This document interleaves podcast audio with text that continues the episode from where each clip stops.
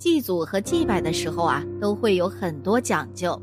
在扫墓时呢，我们除了要带鲜花、烧纸钱之外，还需要带上一些贡品和水果。但是也有一些水果不能当做贡品的。今天呢，我们就来说说祭祖以下这几类水果不能带，会有不好的预兆。一起来了解一下吧。一，寓意不好的水果，因为梨跟离同音，古人认为离即离，是分离分开的含义。扫墓带梨的话，表示要跟先人分离隔绝，亲人已离开，本来就很想念了，再拿梨来祭祀，心情啊会变沉重。本来祭祀是对离去亲人的一种寄托和祝福，所以梨子这种读起来寓意不好的水果呢，不能上坟祭供。二，成串的水果，像葡萄、龙眼、荔枝之类的成串水果，吃起来香甜多汁，老少皆宜。由于都是一串一串的，平时送礼有多子多福的意思。但在祭祖时摆上桌呀，有成串跟仙人走的意思，是很不吉利的兆头。为了避免这不好的寓意，成串的水果不能用来祭祖。三，空心的水果，祭祀祖先是对先祖的一种怀念和敬意，讲究的是诚心诚意。像蜜瓜、香瓜之类的水果呀，里面都是空心的。如果带着空心的水果去祭祖，寓意无心祭拜，有对先人不敬之意，违背咱们祭祀先祖的初衷。四，多籽的水果，清明祭祖不能用多籽的水果，比如石榴、百香果、芭乐等，一般呢也是有很多籽在里面的，尤其是石榴，民间一直看作是吉祥的象征。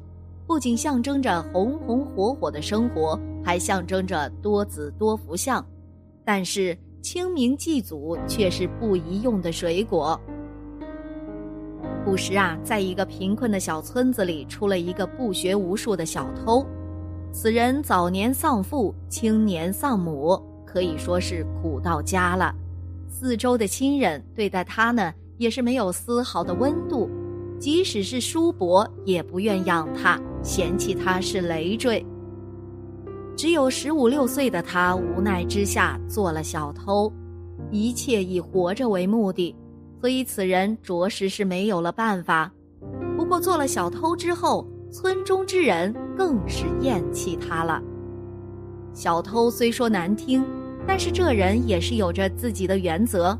耳旁呢，还在想起母亲临终前所说的话：“一定要做个好人呐。”好人是没有做成，但是啊，此人也不打算做一个丧尽天良之人，所以穷人他不偷，病残老弱也不偷，总之给自己定了不少的规矩。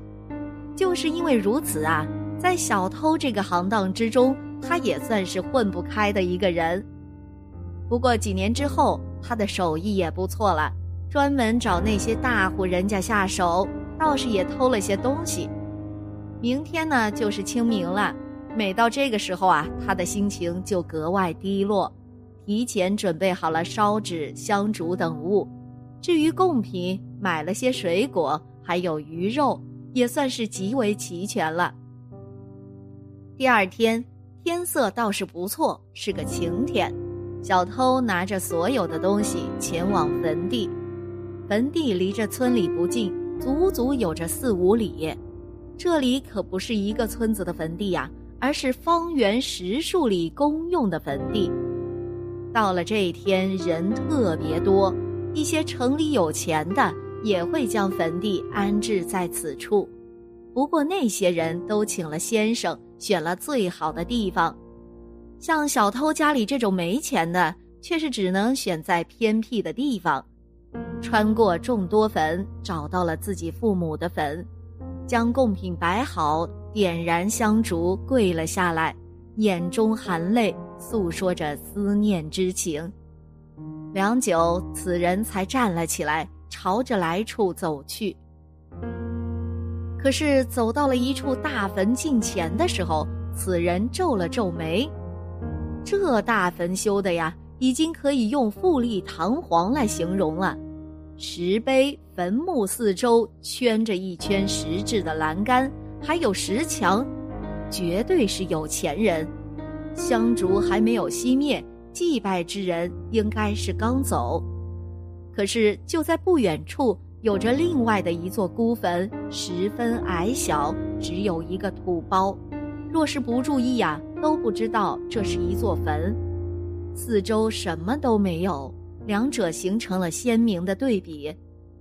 小偷本就有着嫉恶如仇、劫富济贫的心态，见此，见四周没人，干脆将所有的贡品都给偷了，弄到了那座孤坟近前。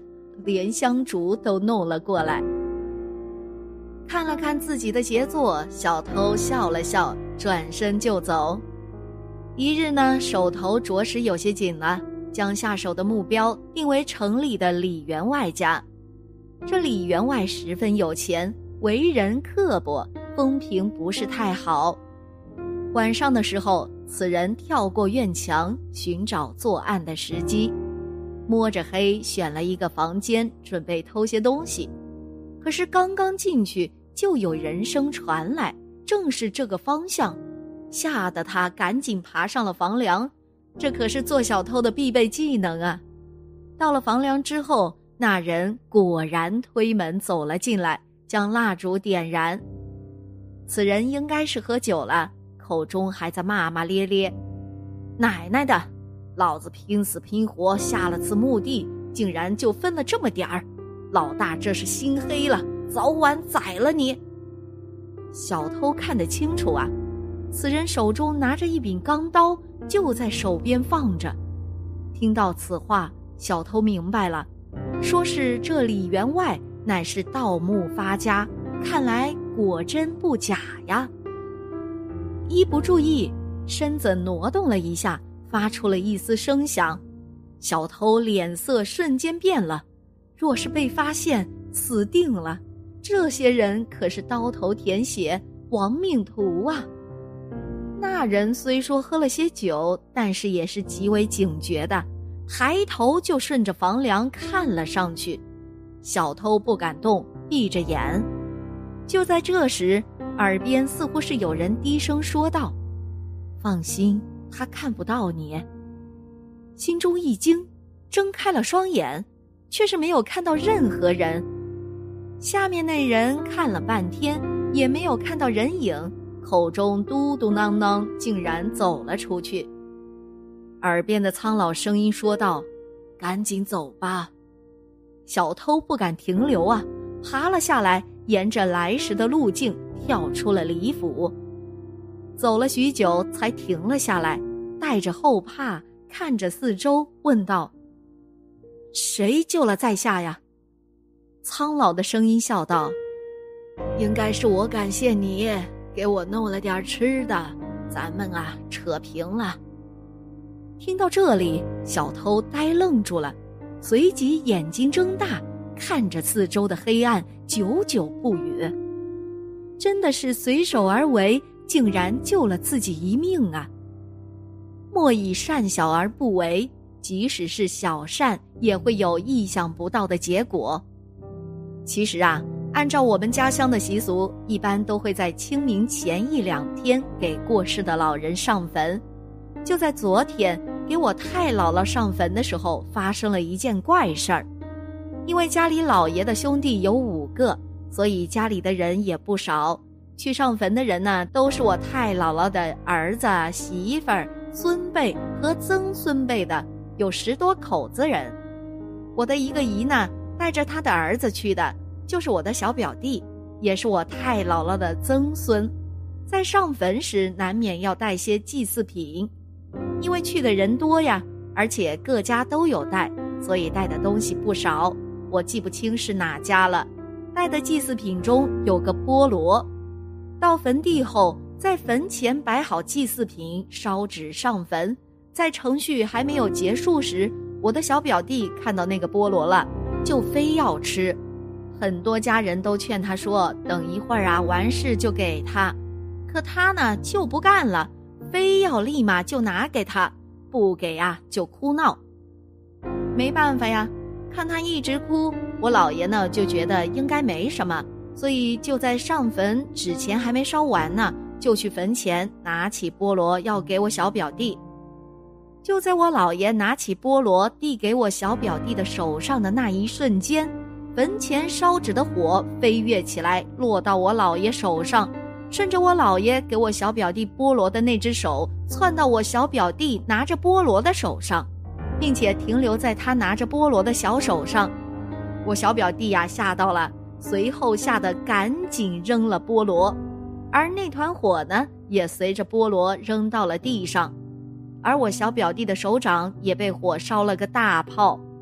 不过我姥爷的手倒是没什么，不过当时啊，所有人都觉得不可思议，因为那天天气晴朗，并且没有一点点风，就这样发生了这样的事情。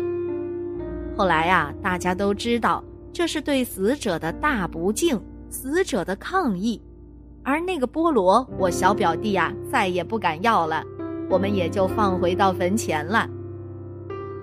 总之呢。清明节上坟祭祖，最好选用苹果、橘子之类，而平安的“平”和苹果当中有个“平”谐音，所以苹果有了平安的意义，橘子则代表吉祥，既表达了对先祖的尊敬和怀念之情，又祈祷先祖能够庇佑后代子孙平安吉祥、家庭美满。在水果数量上，一般以三个。或者五个这样的单数为佳。好了，今天的节目呢就到这里了。希望此次相遇能给大家带来收获。如果你也喜欢本期内容，希望大家能给我点个赞，或者留言、分享、订阅。感谢您的观看，咱们下期节目不见不散。